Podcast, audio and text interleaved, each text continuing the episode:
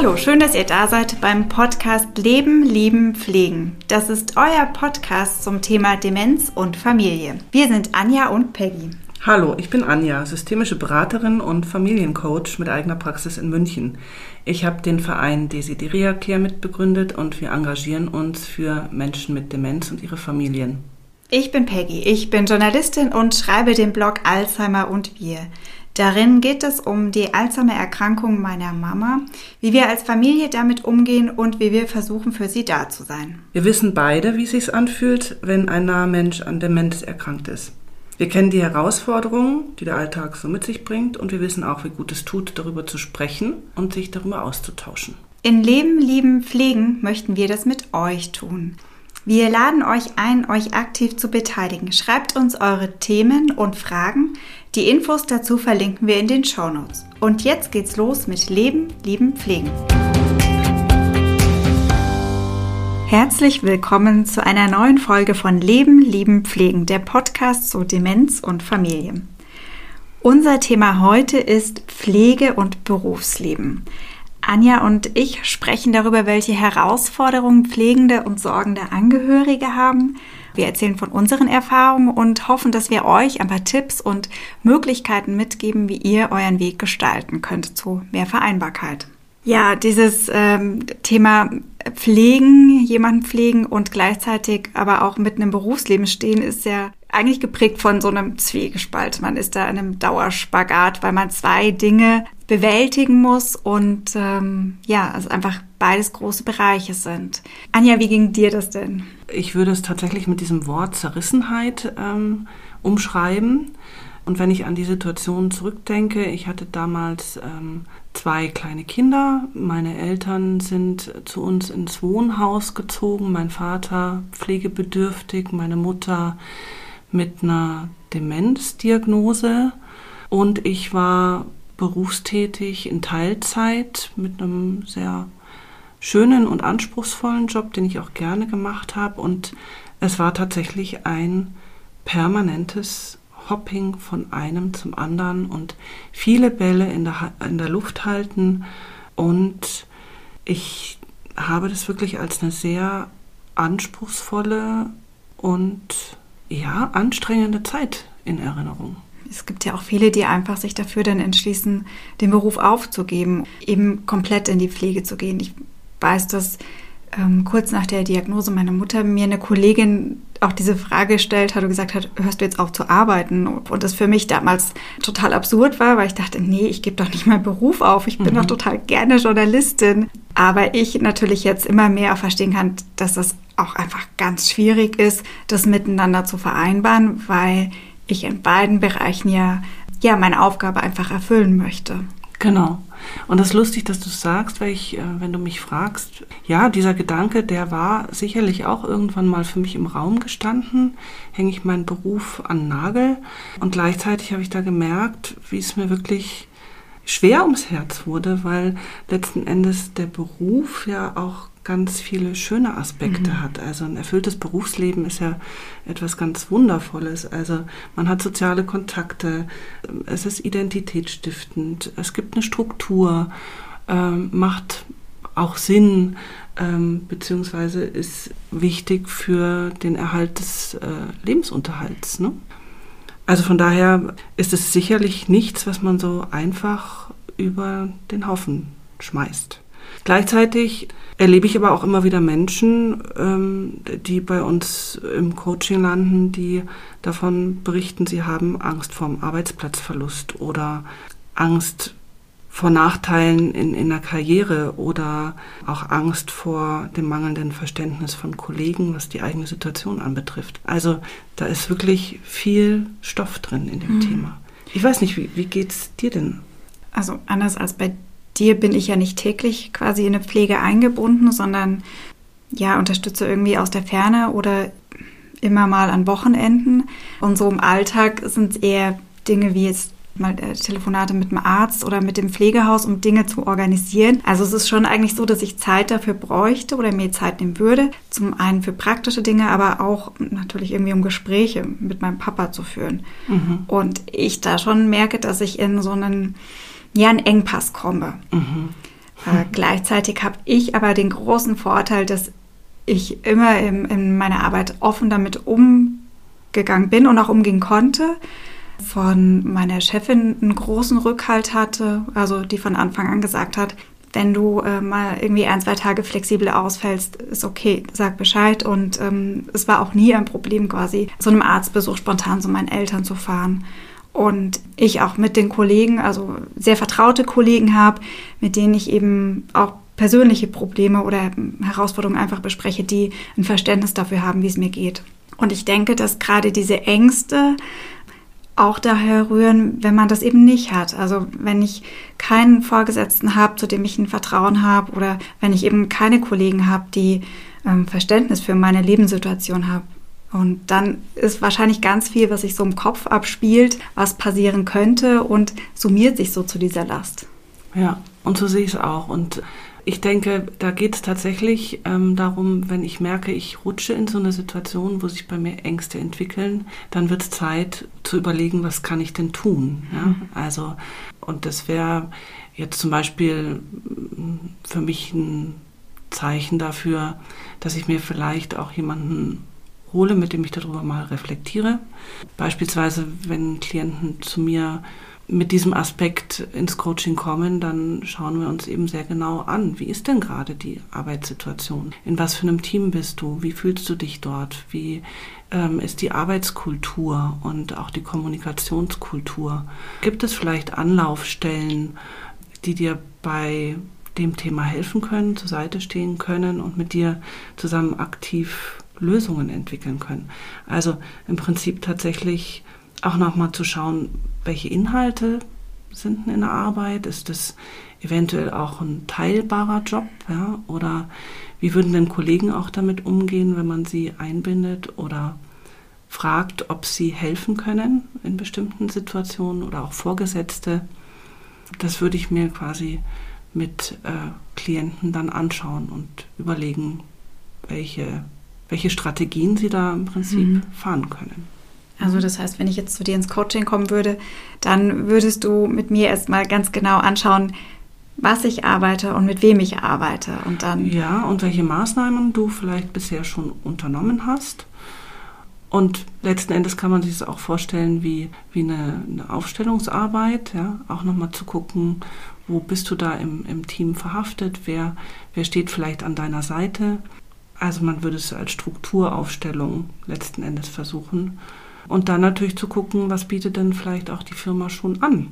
Auf was kann ich zurückgreifen, wie zum Beispiel betriebliches Gesundheitsmanagement? Gibt es eine Sozialarbeiterin, die in schwierigen Situationen oder Krisensituationen Mitarbeiter unterstützt?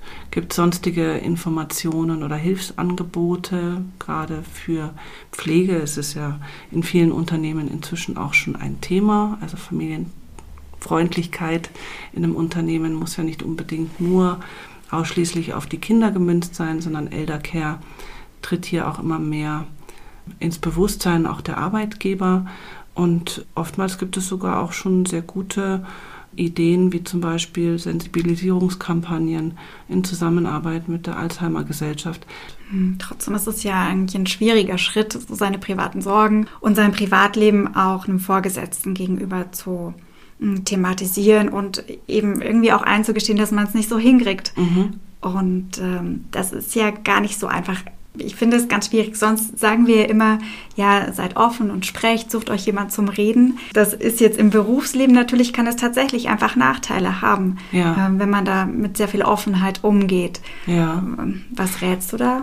In dem Fall würde ich tatsächlich ähm, mir wahrscheinlich wirklich Hilfe suchen und Coaching bietet sich dazu an. Also das kennen wir auch aus dem Führungskräfte-Coaching oder ähm, unterstützendes Coaching für Mitarbeiter in Schlüsselpositionen, dass die sich für solche herausfordernden ähm, Aufgaben, wenn es irgendwo Konflikte geben kann oder herausfordernde Themen, dass man sich da wirklich jemanden holt und sich genau Schritt für Schritt überlegt, was könnte ich denn hier machen und wie kann ich die Themen auch gut ansprechen. Und ich meine, sowas ist immer ergebnisoffen. Da kann man natürlich auch vielleicht am Ende dabei rauskommen, dass diese Firma für die Situation schwierig ist. Ja? Also nicht jeder Job lässt sich wahrscheinlich mit Pflege gut vereinen, gerade wenn man beispielsweise viel unterwegs ist oder eben die Unternehmenskultur mit solchen Themen nicht offen umgeht und mhm. man eigentlich nur an Leistung gemessen wird und ähm, ja, niemand einem zur Seite steht, der einen in der Situation unterstützt. Sowas gibt es halt auch. Das sind halt Wirklichkeiten, mit denen man sich dann auseinandersetzt und schaut, was ist denn dann dann der nächste Schritt. Und es kann natürlich schon auch sein, dass ich entweder den Job verändere, also ein anderes Arbeitsprofil oder Tätigkeitsprofil mir suche innerhalb der Firma. Das kann ja mhm. auch eine Lösung sein. Mhm. Oder dass ich eventuell den Job und auch das Unternehmen verlasse. Aber die meisten Firmen sind meistens, wenn man sie anspricht, doch auch sehr interessiert, ihre Belegschaft zu halten. Und insofern würde ich da immer vom Best Case ausgehen, dass man gemeinsam schon Lösungen findet. Mhm. Ja.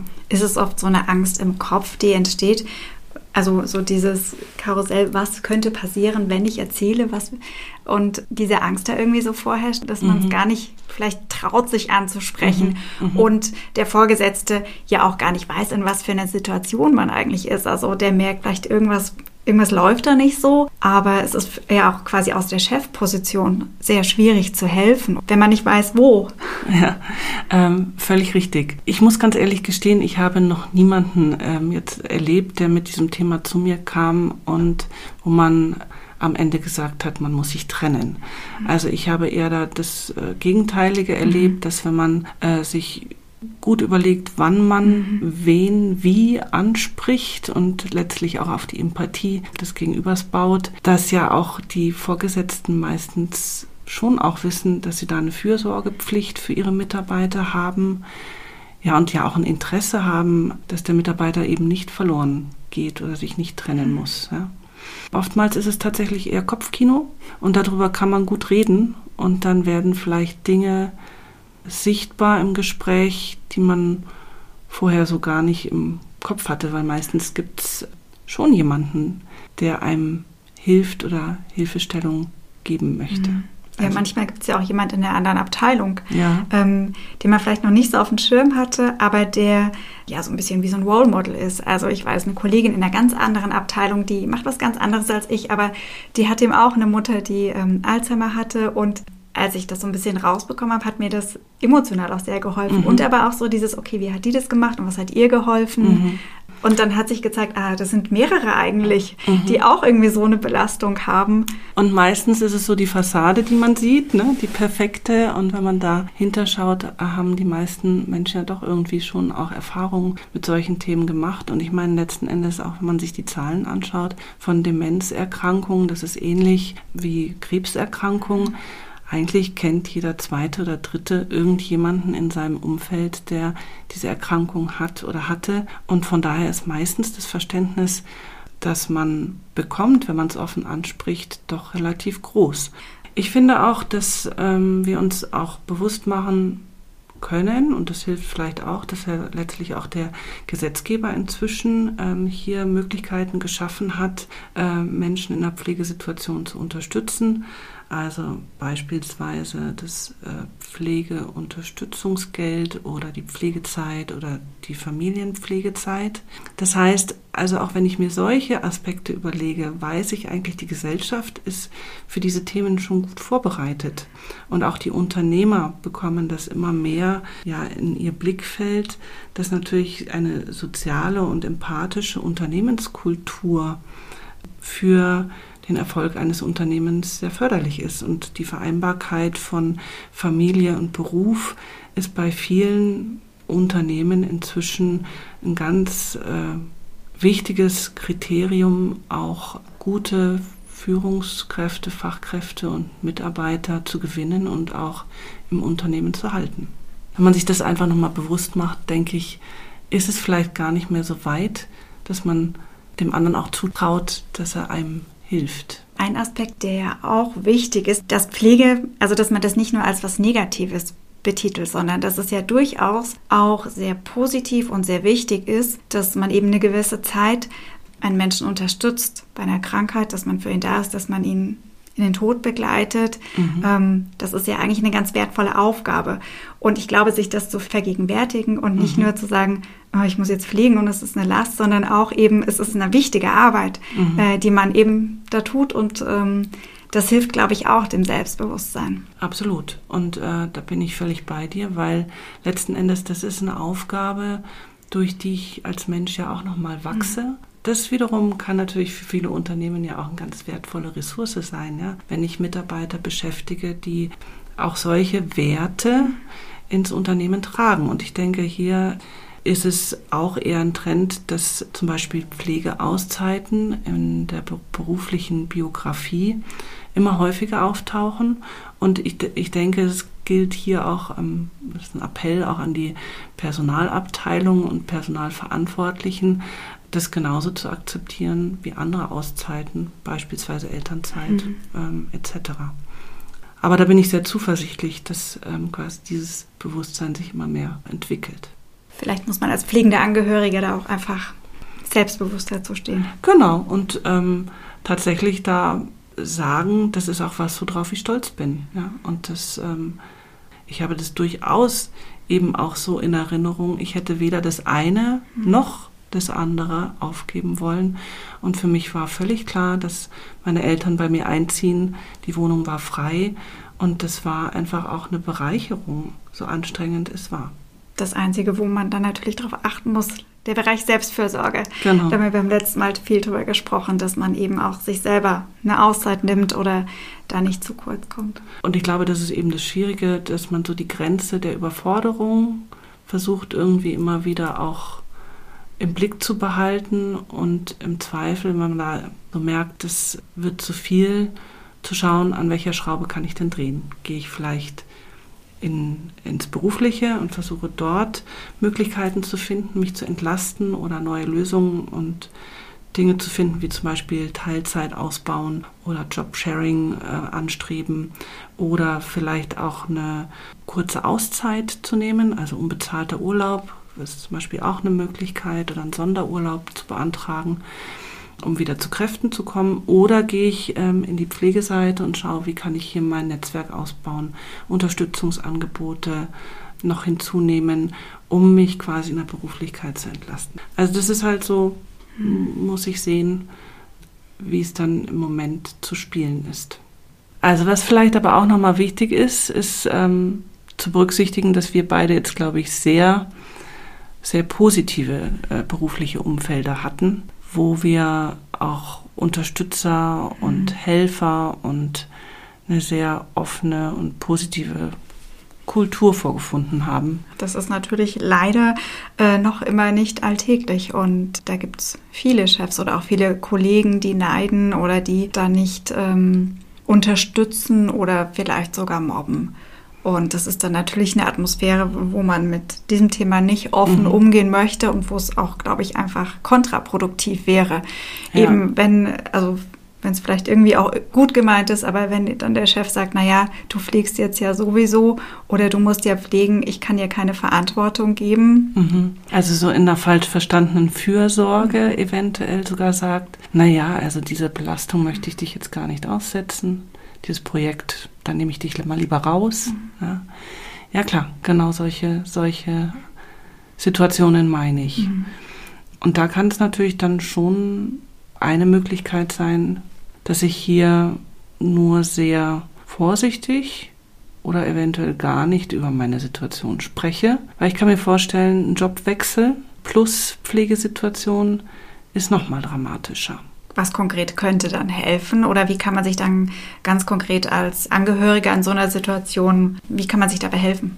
Also ich denke jetzt natürlich schon ähm, auch, wie man das realisieren kann. Also eventuell zu sagen, ich baue mir so ein informelles Netzwerk auf aus Kollegen, die mir vielleicht helfen und versuche vielleicht nicht über meinen Vorgesetzten zu gehen, sondern eventuell auch über andere Vertrauensstellen im Unternehmen, ja, Betriebsrat beispielsweise, Personalabteilung, dass ich mir die ins Boot hole und schaue, ob ich da Unterstützung bekomme.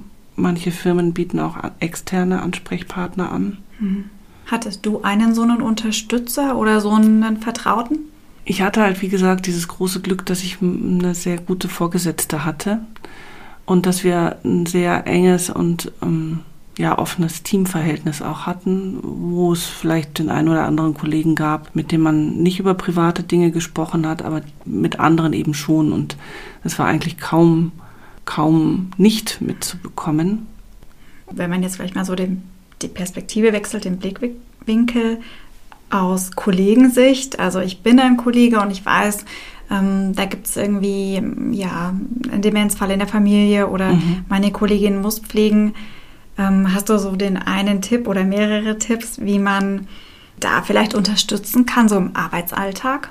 Also hier nützt natürlich irgendwie Feedback, ja, dass man seine Wahrnehmung oder Beobachtung, nachdem man den anderen gefragt hat, du, ich weiß nicht, ich schaue dir schon die ganze Zeit zu, ähm, ich würde dir gerne mal meinen Eindruck schildern, ja, und sich auch das Okay dafür abholt, wie es halt beim Feedback geben so funktioniert und dann letzten Endes offen seine Eindrücke mal anspricht und sagt, ich habe einfach den Eindruck, du bist nicht so voll bei der Sache.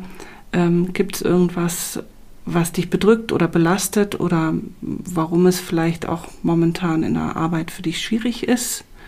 Und das als Angebot zu formulieren und zu sagen, wenn es da irgendwas gibt, worüber du sprechen möchtest, ich bin da gerne für dich da. Dann kann ich das natürlich schon als Kollege oder vielleicht sogar als Vorgesetzter tun. Und als Vorgesetzter ist es wahrscheinlich ohnehin angezeigt, weil wenn hier Leistungen abfallen oder sowas, werde ich ja ohnehin mal nachfühlen müssen, woran es vielleicht liegt, dass Ziele nicht erreicht werden oder Absprachen nicht eingehalten werden. Und ich habe lustigerweise auch jetzt erst wieder mit einer Klientin genau darüber gesprochen und die hat gesagt, ja, meine Chefin weiß einfach um meine Situation und die weiß, dass vielleicht eine Mail bei mir gerade einen Tag länger dauert. Mhm. Ja, aus verschiedenen Gründen, weil sie auch im Homeoffice ist mhm. und äh, der Kontakt nicht so eng sein kann, wie es normal wäre. Aber sie weiß halt um die Situation und ähm, dann wird einem das vielleicht auch nicht so angekreidet, mhm. wenn etwas mhm. nicht in der Sekunde kommt, wie es normal vielleicht erwartbar wäre. Aber es ist halt wirklich auch hier ein Drahtseilakt, abzuwägen, was macht Sinn, ja, also sowohl als Kollegen, mhm. aus Kollegensicht und Führungs, aus der Führungsperspektive, aber eben auch aus der Sichtachse des Betroffenen, der in der Situation steckt und sagt, ja, hm, wie kann ich jetzt irgendwie mit dem Thema gut umgehen. Ja. Also es bleibt wahrscheinlich auch hier immer wieder so, diesen einen Fahrplan gibt es nicht, das hatten wir schon mal. Ja. Auch hier braucht es individuelle Lösungen. Ja, das ist natürlich ein ganz individueller Weg, je nachdem, wo ich arbeite, wie lange ich da in der Firma schon arbeite. Wie du sagst, den einen Weg gibt es nicht, sondern den muss man für sich finden, aber es ist ja dieses Sprechen darüber, egal ob das jetzt der Vorgesetzte ist oder wenn es der nicht sein kann, dass man sich dann eben andere Gesprächspartner sucht und reflektieren und tatsächlich auch überlegen, was kann ich denn angehen, also was kann man denn ändern. Manche genau. Dinge kann man einfach nicht ändern, aber vielleicht die eine oder andere schon und dann ändert sich ja, äh, wie du mal sagst, das System. Mhm. Damit sind wir eigentlich schon am Schluss einer ja, sehr doch sehr intensiven Folge. Also Berufsleben, das ist was, was viele pflegende Angehörige betrifft und wo es eben tatsächlich nicht diesen einen Weg gibt. Ähm. Ja, und das ist einfach wahnsinnig komplex. Ne? Also da sind ja viele in einem Boot und man muss mit vielen Stellen ähm, Lösungen koordinieren. Und ich glaube, dadurch wird es einfach irgendwie sehr anspruchsvoll. Und äh, man braucht viele Helfer, viele Anlaufstellen und muss ich letztlich auch nochmal, also sich einen Kreativraum auch suchen, wo man vielleicht ganz verrückte oder bisher undenkbare Lösungen mal durchspielt. Was ich jetzt so mitnehme aus dem Gespräch von dir, ist tatsächlich auch dieses Reflektieren nochmal. Mhm. Also nach dem Überlegen, wer könnte mir helfen, aber auch was für Lösungen gibt es denn eigentlich alle noch? Und da gibt es vielleicht immer viel mehr, als man tatsächlich so denkt, wenn man in seinem kleinen Tunnel ist. Genau, also äh, aus der Box rausdenken. Und nur weil es vielleicht in einer Firma bisher immer so war, heißt es nicht, dass man Arbeit nicht auch anders organisieren kann. Und da braucht es natürlich Goodwill. Aber wenn man da einfach auch schaut, wo zieht man sich die Leute, die vielleicht auch bereit sind, diese Brücken zu bauen, ja, da sind dann eben doch oftmals viele Lösungen möglich, die man zu Anfang überhaupt nicht gesehen hat. Mhm. Und ich glaube, das ist wichtig, dass man das irgendwie ähm, ja, daran glaubt und, und einfach versucht, diese Wege zu finden. Mhm. Ja, eine Möglichkeit ist ja auch, ähm, genau, sich Informationen zu suchen. Wir haben da an den Shownotes ähm, diverse Informationen noch verlinkt. Dann möchten wir gerne noch eine Geschichte ansprechen und zwar wir verbringen sehr viel Zeit mit diesem Podcast, auch in der Vorbereitung. Und wir mögen dieses Projekt sehr gerne und kriegen auch tolles Feedback dazu. Und damit dieses Projekt auch weiterlebt, freuen wir uns über Spenden und Unterstützung äh, finanzieller Art sehr. Das Spendenkonto findet ihr auf unserer Webseite. Mhm. Auf lebenliebenpflegen.de und, und aber auch in den Shownotes findet ihr einen Link dazu. Wir freuen uns über Unterstützung und ähm, genau, natürlich auch über jegliches Feedback. Also gerne Rückmeldungen, wie euch die Folge gefallen hat, aber auch was für Fragen vielleicht noch aufgetaucht sind. Oder welche Themen euch auch interessieren. Wir sind hier sehr gerne offen. Dann bis zum nächsten Mal. Tschüss. Tschüss.